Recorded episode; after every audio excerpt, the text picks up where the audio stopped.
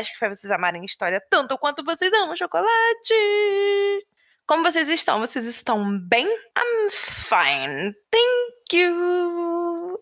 Estou muito animada, muito, muito, muito, muito, muito animada. Então vamos começar, né? Um bom dia, uma boa tarde e uma boa noite. Sejam bem-vindos a esse episódio tão especial. Tão, tão, tão, tão, tão especial. Sim! Esse episódio é o episódio que completa um ano de Chocolate História. Gente, eu estava pensando, né, bastante antes de vir gravar e tal. Falei, meu Deus, o que, eu vou falar para esse um ano que eu tô aqui fazendo podcast, fazendo os audiodramas e tarará, tarará. Só que, cara, não tem, assim, é, o que falar. Eu venho falando desde o início, sabe? Venho agradecendo, venho buscando melhorar sempre, porque quando eu comecei eu não sabia nem editar e hoje eu consigo editar, colocar as musiquinhas. Então, assim, foi uma grande evolução minha como pessoa e como historiadora e alguém que quer trabalhar com história, sabe? Foi um, uma forma de eu ressignificar muitas coisas na minha vida, esse podcast, sabe? E eu fico muito grata por estar aqui um ano depois falando sobre isso, sabe? Por ter você me escutando aqui. Seja você que chegou agora ou você que já tá aí um tempinho me escutando, sabe? Sério, eu fico muito, muito, muito, muito grata. Nada no mundo para mim tem mais valor do que todo esse apoio que eu tô recebendo de vocês. Nós alcançamos 100 seguidores no Instagram, estamos sempre aí trabalhando para melhorar, para trazer vários outros conteúdos para vocês. Então eu tô muito, muito, muito feliz, muito feliz de poder estar tá construindo isso e ter pessoas como vocês que me escutam ao meu lado. Então, primeiro de tudo, é esse recadinho que eu queria dar. Aí agora eu gostaria de parabéns, uhul, parabéns, uhul, hoje é o seu dia, que dia mais feliz. Tananana, parabéns pra você nessa data querida. Muitas felicidades, muitos anos de vida. É. Chocolate história, chocolate história, chocolate história. Tananã, tananã, tananã. Não podia deixar de cantar Gente, não podia. Me desculpem. Quem tá me escutando aí falou, gente, por que ela começou a cantar do nada? Parabéns pra você. É que eu fiquei empolgadinha. então eu precisei vir aqui cantar. Parabéns para você. Que é, no caso, pro podcast. e não deixa de ser para mim também, né? Com isso, falando isso, eu gostaria de falar a surpresa que eu comentei na semana passada, que é Rufem os tambores é que eu vou lançar os meus livros em formato físico. Yay! então, lá no Instagram vai ter uma postagem que eu vou estar falando um pouquinho mais sobre isso, com uma fotinho, né, especial que eu tirei para vocês. Mas eu venho trabalhando junto com o meu namorado, que é meu parceiro aqui, de certa forma, ele tá sempre me ajudando e me fazendo conseguir colocar várias ideias em prática. Nós estamos trabalhando nisso há um tempo já. E se Deus quiser, até final de outubro a gente vai fazer o lançamento oficial dos livros físicos.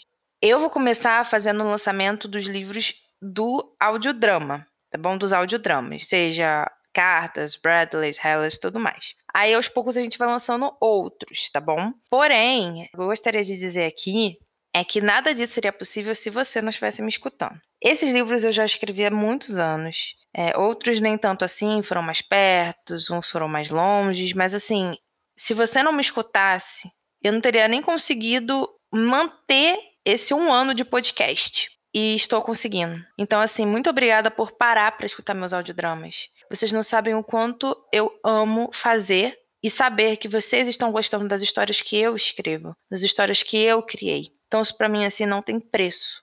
E o livro físico é uma forma também de alcançar pessoas que não gostam tanto de audiodramas, mas que gostam desse gênero. E para você também que quer ler, né? Nós temos em e-book, mas eu acho que o livro físico ele dá sempre um gostinho a mais. Então a grande novidade é essa, de que nós vamos lançar os audiodramas né, em livro físico. Mais informações, bonitinho, com fotinho, tá tudo no Instagram, tá, gente? Mas aos poucos eu venho trazendo para vocês as novidades de quando vai ser e tudo mais, mas é só para ser tipo um presente de aniversário, sabe? Um presente de aniversário. Meus livros físicos. E tá sendo uma das coisas mais lindas que eu tô falando da minha vida, porque eu sempre sonhei em ter livros físicos. E hoje eu tá podendo fazer isso aos pouquinhos, devagar, mas ainda assim podendo fazer isso, não tem preço. É uma realização assim imensurável, inenarrável, tá bom? Com isso, falando todas essas novas informações, esse agradecimento de um ano, com parabéns, com surpresas, né, presentinhos para mim, para vocês, para todo mundo que gosta de chocolate história, eu vou agradecer agora as pessoas que vão lá no Instagram e comentam e falam comigo. A primeira pessoa que eu quero agradecer é a Vi Roquini, que ela tá assim, presentaça lá no Instagram, falando comigo direto. Tá sempre colocando a opinião dela sobre os episódios que eu posto aqui. E é muito legal. Vi, muito obrigada. Sério, eu tento fazer o máximo para vocês se sentirem bem, assim, se vocês gostarem do tema. E é muito legal ter esse feedback. Também queria agradecer a Toiles. Eu não sei se fala Toiles ou a Toiles. Desculpa se eu não consegui ler seu Z certinho, tá? Desculpa mesmo. Ela comentou lá no meu post de 100 seguidores do Instagram falando, né, que era bom ver o rostinho, né, por trás da voz. E eu hiper concordo com ela, gente. Tipo, é muito legal você ver o rosto da pessoa que você escuta sempre, né, e tudo mais. Então, assim, muito obrigada por ter ido comentar, ido ver meu rostinho e tudo mais. Eu também gostaria de agradecer a Vitória Mergulhão. Ela veio falar comigo, ficou muito feliz por eu ter feito o episódio da Isabel de Castela. Ainda não terminei, tem a parte 2 para vir ainda. Porque ela falou que na escola dela tá tendo um, um projeto, né, para fazer tipo uma monografia, né, algo assim parecido com uma monografia, já para preparar para faculdade, achei hiper maneiro, muito legal. Aí ela falou que escolheu falar sobre a Mary, rainha dos escoceses, a Elizabeth I e a Isabel de Castela. E ela, nossa, eu tava preocupada porque usando seus episódios para poder trabalhar também na minha monografia, né, nesse trabalho dela. Eu falei, ah, era a única que você não tinha feito, que era a Isabel de Castela. E aí eu soltei o episódio, ela ficou muito feliz de vir conversar comigo. Então, Vi, olha, parabéns pela iniciativa de estar fazendo sobre essas mulheres maravilhosas. Qualquer coisa, sempre que precisar, eu tô aqui pra gente conversar, pra te dar algumas ideias, dicas, qualquer coisa, tirar algumas dúvidas. E muito obrigada por ter vindo compartilhar comigo que você está fazendo esse trabalho. Sério, eu fiquei muito feliz mesmo, de verdade. Eu fico muito feliz, gente, sério, saber que eu posso ajudar vocês de alguma forma. Então, eu queria agradecer a elas. Muito obrigada por terem ido lá. E com isso, vocês já sabem, né? Caso vocês queiram falar comigo, ver imagens do episódio ou qualquer coisa desse tipo, tirar alguma dúvida, comentar, vão no Instagram ou no Facebook. O Instagram é Elizabeth underline e o Facebook é Elizabeth Margot. Como eu já disse lá no início do episódio, vai ter também as novidades sobre os livros físicos e tudo mais. Então, lá é o lugar certo para vocês encontrarem todas as informações e irem falar comigo, tá bom?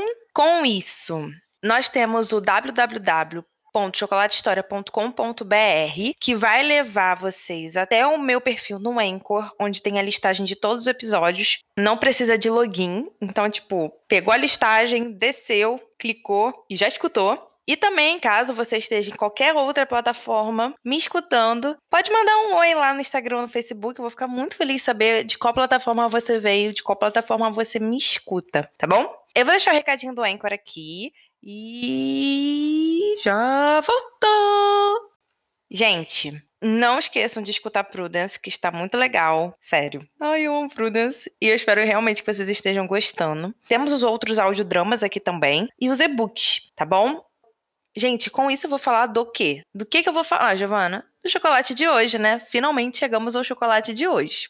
O chocolate de hoje é o MM. Eu escolhi o MM porque é festa, nós estamos comemorando um ano, então nada melhor do que termos chocolates coloridos em volta de nós, ou na nossa barriquinha. e também porque o MM ele é feito pela Mars, que é uma fábrica de chocolate, enfim, que é a maior compradora de cacau do mundo atualmente. E aí eu também quis fazer uma alusão a essa fábrica que é responsável por comprar a maior quantidade de cacau do mundo. Por isso também que eu escolhi o MM, mas é mais por causa do nosso momento de festejar, que é hoje, o dia de um ano do podcast, tá bom? Então ficamos com o MM E aí você vai virar para mim e falar assim, Giovana, tá bom, a gente fica com MM, mas qual é o assunto de hoje? Tudo bem que já tá no título, né, e tudo mais, mas não custa nada falar, né? O assunto de hoje, né, o assunto do episódio de hoje é a história do chocolate. Eu vou fazer uma breve história do chocolate. Como assim? Eu vou perpassar desde o início, lá nos maias e astecas, e vou chegar basicamente até os tempos atuais. Não vou entrar em detalhes? Eu quero fazer uma história mais geral para vocês compreenderem como foi o caminhar do chocolate até hoje, tá bom? E ao longo aí dos dias, né, dos meses, enfim, dos episódios, a gente vai falando sobre chocolates mais específicos, tipo a história da Nestlé, a história de não sei de onde, a história da Lindt e assim por diante. Então, aqui a ideia é essa: falar de chocolate em geral. Uma coisa que eu amo falar, né, gente? Eu amo chocolate. E é por isso que o nome do podcast é Chocolate História. Porque eu amo falar de história e amo comer chocolate. Então, nada melhor que unir essas duas coisas que eu amo. E nada melhor também do que no episódio de um ano de Chocolate História, seu episódio sobre chocolate. Dizendo isso, vamos para o episódio de hoje. Então vamos começar do início do início. Vamos começar falando da palavra chocolate. Primeiro de tudo é que a palavra chocolate, ela vem do castelhano, que provavelmente se baseou nas línguas indígenas mesoamericanas. Giovana, o que é mesoamericano? É a região que pega o México, né, o atual México, que faz parte da América do Norte, tá bom? E todos os países da região da América Central, El Salvador, Costa Rica, Guatemala, Honduras, Nicarágua, Panamá, esses países. Então a Mesoamérica, ela é essa regiãozinha. Ela pega um pouco da América do Norte, onde a gente pode considerar ali como o México, e pega todos esses países abaixo do México, que estão mais na América Central. O nome chocolate não tem uma origem tão bem conhecida, né? tão bem esclarecida. Ah, tipo, ah, ele veio daqui e ponto. Não, não tem isso. Porém, eu escolhi pegar a teoria de um filólogo, que é um estudioso de línguas, tá bom? Que se chama Ignácio Dávila Garibi. E ele defende a ideia de que os espanhóis formaram a palavra chocolate unindo um termo maia, que é chocou, com um termo asteca, que é atl, ATL, tá? Só para vocês compreenderem. E o que que significa? Chocou significa quente. E atl, né, o ATL, significa água. Então seria basicamente água quente. A gente vai chegar lá e compreender por que, que poderia ser chamado de água quente.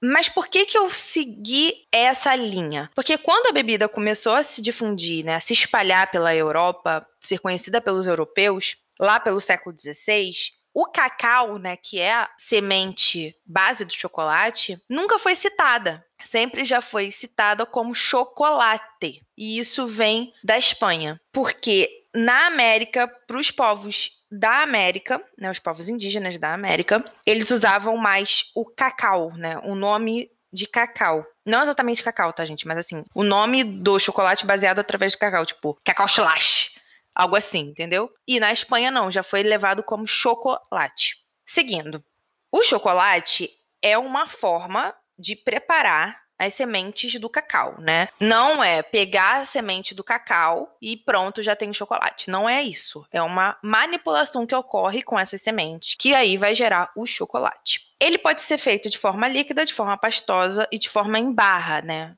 E por incrível que pareça, a forma mais comum de se usar o chocolate, pelo menos ao longo das décadas, principalmente no início da sua descoberta, né, foi a forma líquida e amarga. Não pensa no chocolate doce que a gente conhece hoje, tá? Pensa no chocolate, sei lá, 90%. Então, não é amargo pra caramba? Então, cacau é por aí. O uso do chocolate, né, o uso da semente do cacau, vai datar de mais de 1100 a.C., tá? Nas Américas. Tem sítios arqueológicos que encontram resquícios disso até hoje, tipo, resquícios de antes de Cristo. O lugar de cultivo inicial, quando eu falo cultivo inicial, é provavelmente onde ele surgiu. Vai da região da América do Norte, ali do México, passa pela América Central, todos aqueles países que eu já falei na Mesoamérica, e chega até o inicinho ali da América do Sul, na região amazônica. Então, a região de cultivo inicial é toda essa área central da América. Quem cultivava, quem usava e tudo mais, né, consumia, eram os maias e os astecas, os povos daquela região, tá? Os incas não são dessa região, os incas são aqui da América do Sul, tá? Machu Picchu, essas coisas, ali é inca. No México, ali na América Central, é maia e asteca tá bom? Não necessariamente na mesma época, tá? Mas os povos que viveram ali são esses dois. E eles usavam o cacau muito no sacrifício humano. Isso é uma curiosidade que eu quis trazer porque eu achei assim muito legal. Isso era comum tanto no maia quanto no asteca, usar o cacau dentro do sacrifício humano. Mas o negócio todo vai ficar focado nos astecas. Por quê? Porque foi na era dos astecas, que estavam né, em ascensão, onde tinha todo o Império Azteca, que o cultivo de cacau foi dominado por eles e se tornou um objeto de luxo. E aí esse cacau ele vai ser usado para duas coisas: para moeda e para tributo. O que acontece quando você usa uma semente para moeda? Você taxa um preço, por exemplo, um coelho é igual a 10 sementes de cacau.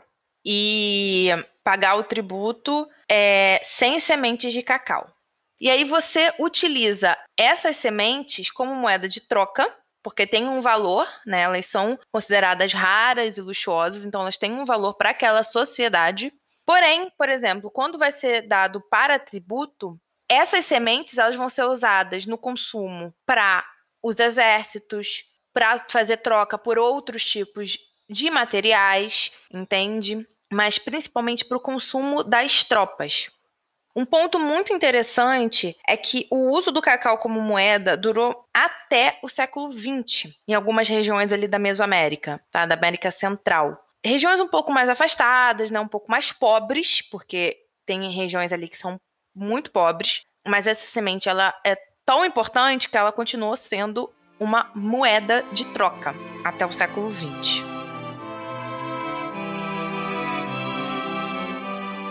O nosso querido Cristóvão Colombo, que foi até a América e tudo mais, achando que tinha chegado na Índia, ele teve um contato com o cacau e trouxe a curiosidade de que os astecas davam uma importância muito forte para essa semente, mas ele não conseguiu compreender o porquê.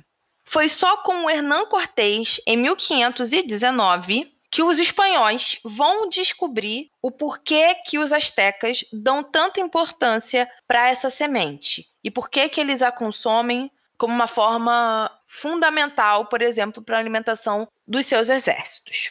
Ou seja, eles descobriram para que serve o cacau. Vai ser só com Hernán Cortés. Como eu disse no início do episódio, o cacau, né, o chocolate, ele vai ser usado muito em forma de líquido, de bebida amarga pelos índios americanos, né? Pelos astecas, pelos maias. Isso não agradou os espanhóis, muito pelo paladar europeu, que era um paladar muito mais doce. Então, quando os espanhóis passam a beber isso lá na América, lá na América no caso aqui, né, mas tô falando lá para cima. eles passam a colocar canela, anis, todas essas especiarias que vão adoçar essa bebida do cacau. E aí passa-se então a ser consumida pelos espanhóis dessa forma ali na América Central. Tanto que o Cortés vai impor o consumo dessa bebida às suas tropas, porque tinha um valor energético muito, muito alto. E mesmo eles não sabendo disso, eles conseguiam perceber que a pessoa tomava aquilo e ficava horas sem comer, por exemplo. Ficava horas acordada e tudo bem. Então, quando o Cortés volta para a Espanha, lá pelos anos de 1526, ele vai levar vários tipos de alimentos, tá? Nunca vistos na Europa, e o cacau estava entre eles, essa semente. Por fim, o primeiro carregamento de cacau, ou seja, a primeira leva de cacau da América para a Espanha, foi feita só em 1585. E lá por uns 100 anos, essa bebida de chocolate, de cacau, era um segredo espanhol que só chegava na nobreza espanhola, ou seja, só quem tinha acesso era a nobreza espanhola. E aí, só em 1606 que o cacau, né, que o chocolate vai chegar à Itália. E depois da Itália vai para a França. E aí, com isso, vai começar a caminhar pela Europa. Nós estamos falando desse chocolate, desse cacau em formato de bebida. Ainda não estamos falando nem de barra ou coisas do tipo. E amarga Só que quando chega-se na Europa, começa-se a adoçá-la, tá bom? E essa bebida vai se tornar popular. E a partir daí vão nascer as casas de chocolate por toda a Europa. Giovana, o que é casa de chocolate? Sabe cafeteria? É basicamente isso, tá? Porém, vendendo a bebida chocolate. Mas vamos falar delas um pouquinho mais para frente.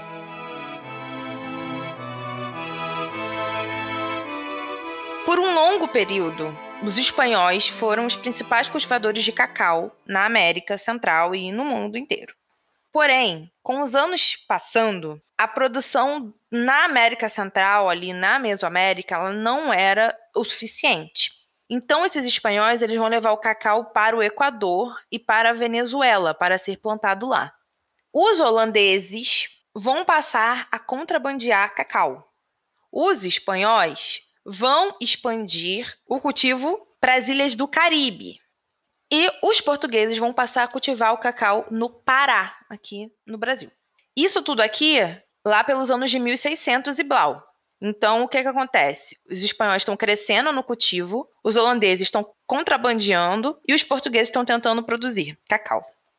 É que que acontece? No século XVII, o chocolate ele vai passar a fazer parte das receitas de doce, ou seja, agora ele vai começar a ser implementado na culinária, mais especificamente na culinária de doce, de sobremesa.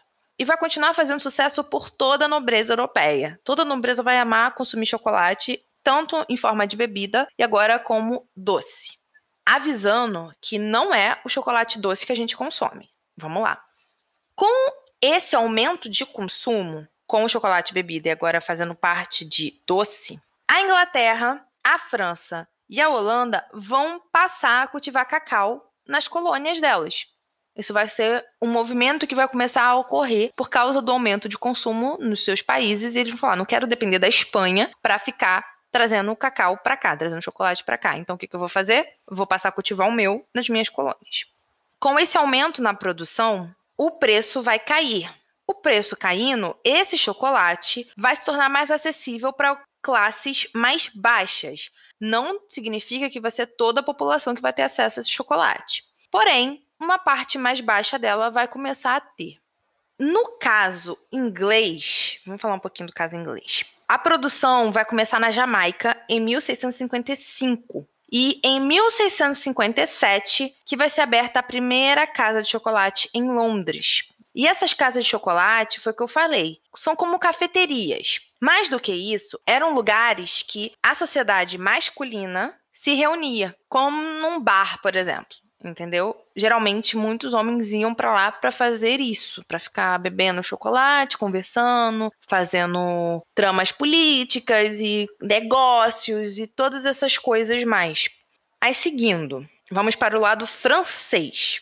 Em 1659, Luís XIV vai conceder a David Charlois, que era um oficial da Marinha francesa, o privilégio de fabricar e vender por 19 anos a composição que a gente chama de chocolate. Esse foi o primeiro registro de uma fábrica francesa de chocolate. Era tudo manual nesse período ainda, tá, gente? Não tinha nada industrial. Mas quando a gente chama de fábrica é porque o cara produz em quantidade para vender. Básico do básico do, de uma fábrica, tá bom? E esse cara teve essa autorização do Luís XIV. Em 1689, o médico Hans Solon vai desenvolver na Jamaica uma bebida à base de leite com chocolate que no início foi usada apenas pelos boticários. Né? Os boticários são tipo farmacêuticos, tá, gente? Trabalham com remédios na época. E depois, lá pelos anos de 1897, muitos anos depois, essa fórmula de leite com chocolate vai ser vendida para os irmãos Cadbury, que aí vai formar a fábrica Cadbury. Mas a gente vai chegar nesse nome depois. Aí, no século XVIII, nós vamos ter o crescimento da burguesia de forma muito mais enfática. E com isso, o consumo e o comércio em geral vai crescer. O chocolate não vai ficar para trás. Vai triplicar de consumo e vai chegar ao lado do chá e do café. É, agora eram os três pontos, principalmente em líquidos, né? Bebidas mais usadas na Europa. Novamente, com esse aumento de consumo, baixa-se os preços, porque tem uma maior demanda e aí maior produção, e aí mais classes conseguem alcançar o chocolate dessa bebida. Então, em 1772, nós vamos ter 150 moedores de cacau em Madrid. E esses moedores de cacau vão ser organizados em cooperações, né? Como se fossem cooperativas, então. Eles já vão ser organizados a esse nível. No mesmo ano, né, em 1772, em Massachusetts, nos Estados Unidos, vai ser feito o primeiro moinho hidráulico para moer cacau, né, e fazer todo esse procedimento até torná-lo bebida. Um pouco antes, lá pelos anos de 1765, vai surgir a primeira fábrica de chocolate nos Estados Unidos, que é a Baker's. E aí, em 1762, a gente já viu moinho hidráulico. E com isso, a gente começa a ver agora a indústria de chocolate se tornar mecânica e não mais artesanal. Voltando um pouquinho para as plantações de cacau. A Nova Espanha, que era a área, a região, melhor dizendo, que governava a América do Norte e Central, tá bom? Aquela Américazinha Mesoamérica, então. Chamava-se Nova Espanha, o governo dali. Vai perder muito na produção de cacau, dando lugar para a Venezuela, para o Equador e para as Antilhas, além da Amazônia Portuguesa, que depois vai passar a ser uma das principais cultivadoras de cacau ao longo principalmente do século XIX, indo até mais ou menos no século XX. Aí ali vai ser o ápice do cultivo de cacau na Amazônia, tornando-se o maior produtor de cacau no mundo, mas depois vai cair. Com isso, os portugueses vão levar também o cacau para a Guiné, e a partir daí o cacau vai começar a chegar em outros lugares do mundo, em forma de cultivo, tá, gente? Principalmente na África Ocidental. Depois vai mais um pouquinho para o Sudeste Asiático, para no fim parar ali na Oceania. Esse é o trajeto que o cultivo de cacau faz durante esse período. E por fim, no fim do século XX, os maiores produtores de cacau vão estar na África Ocidental, vai se concentrar ali.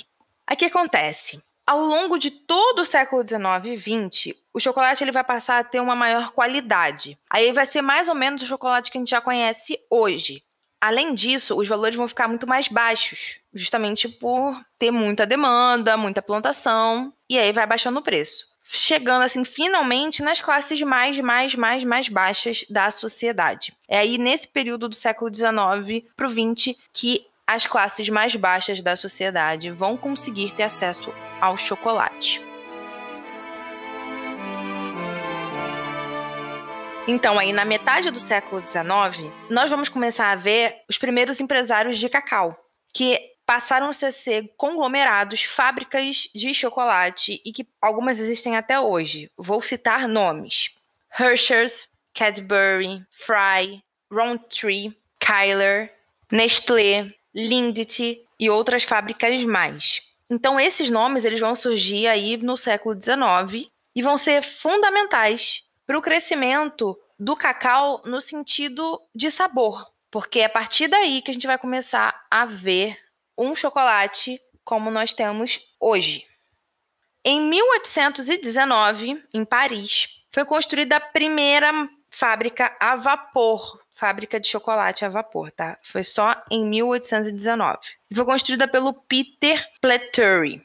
A primeira barra de chocolate, barra que a gente conhece mesmo, sólida, né? Foi feita em 1847 e foi feita pela Fry's.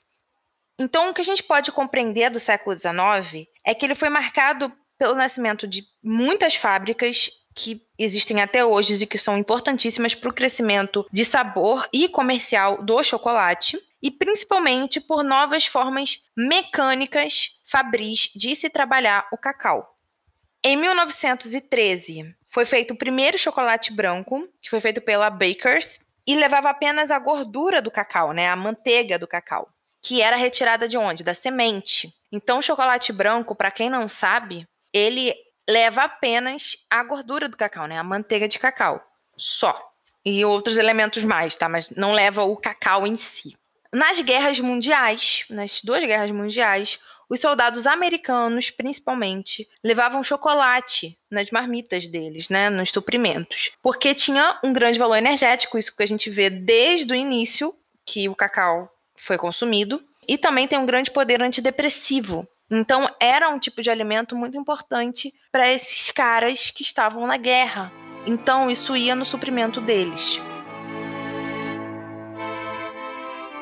Entrando no Brasil, né, um pouquinho só sobre o Brasil, o consumo de chocolate ele vai passar a se dar pela influência colonial e europeia, porque mesmo o cacau sendo originário daqui das Américas, não se tinha esse consumo aqui. Isso veio com os europeus. E foi apenas na segunda metade do século XIX que vão passar a ser instaladas fábricas de chocolate aqui no Brasil, sendo a primeira a Naubegger, que vai ser fundada em 1891 em Porto Alegre, tá? Existe até hoje aquela barrinha de chocolate laranja. Tem foto no Instagram, caso vocês queiram ver. Atualmente, o Brasil é o quarto maior produtor de chocolate do mundo. E por último, mas não menos importante, nós vamos falar sobre os tipos de chocolate. O primeiro tipo de chocolate é o em pó. E como que é o em pó. Ele é feito, né, da amêndoa do cacau, né, moída, e pode ser amargo. Geralmente é amargo, né? E a gente chama de cacau em pó. E se ele for doce, vai ser já uma mistura de cacau com açúcar. Aí ele passa a ser chocolate em pó. Aqui eu não estou falando de achocolatado, tá? De Nescau, essas coisas. Não estou falando disso. Estou falando de chocolate mesmo, cacau. Na forma sólida, nós temos o amargo, que vai ser feito com os grãos de cacau e não vai ter adição de leite. Vai levar apenas um pouco de adição de açúcar. Mais importante que isso é compreender que existem níveis de adição de açúcar. Por exemplo, cacau amargo 70%. Então é 70% de cacau mais tantos outros por cento de açúcar. E assim sucessivamente, né? Varia. Temos o chocolate ao leite, que leva leite em pó ou leite condensado. Um desses dois, tá? E temos o chocolate branco, que leva manteiga de cacau, leite, açúcar e outras coisinhas mais industrializadas. E é considerado o mais doce e o mais cremoso de todos. Mas novamente, não leva cacau. Gente, com isso nós terminamos o episódio de hoje. Eu espero que vocês tenham gostado dessa breve história do chocolate, né, do cacau. Quis perpassar por todas as eras que o cacau esteve presente e trabalhar suas mudanças, enfim, né? Sua influência também na sociedade. Como eu disse no início, aos poucos a gente vai falando sobre outras questões de chocolate. Por exemplo, a história da Nestlé, a história da Garoto, enfim. História de outras fábricas que existem que são tão importantes para a história do próprio chocolate. Mas que aí ia perder muito o sentido, né? Quis falar só do chocolate mesmo e sua caminhada até os dias atuais. Tá bom? Gente, eu espero real que vocês tenham gostado. Eu espero que vocês tenham ficado também felizes com a novidade, né? Com os livros físicos que eu vou lançar. Então, fica de olho no Instagram, porque tá tudo lá bonitinho para vocês. Tanto a imagem de episódio, quanto todas essas informações dos livros. Qualquer coisa, vocês sabem, né? É Elizabeth Margot underline, o Instagram. O Facebook é Elizabeth Margot. E qualquer coisa, www.chocolatehistoria.com.br. Para todos os episódios lá, bonitinhos para vocês. Eu espero que vocês vão até o Instagram ver a postagem sobre um ano de Chocolate História e que eu falo também um pouquinho dos livros lá. Espero que vocês fiquem animados para essa novidade, tanto quanto eu, porque eu tô bastante, bastante animada mesmo. É um sonho se realizando e tá sendo um sonho que eu tô correndo muito atrás, então assim, acho que não tem preço nenhum, sabe? Tá podendo falar isso para vocês agora, por todo o meu esforço e amor pelos meus livros, sabe? E por isso que eu amo fazer e que me ajudou muito a ressignificar a história, sabe? Que foi o podcast. Então, assim, muito obrigada por cada um de vocês que me escuta e parabéns para mim, para vocês e pro Chocolate História, que é esse podcast que eu tanto amo e que eu espero que esteja sempre no coração de vocês, tá bom? Então é isso. Fiquem com Deus. Um grande beijo e tchau!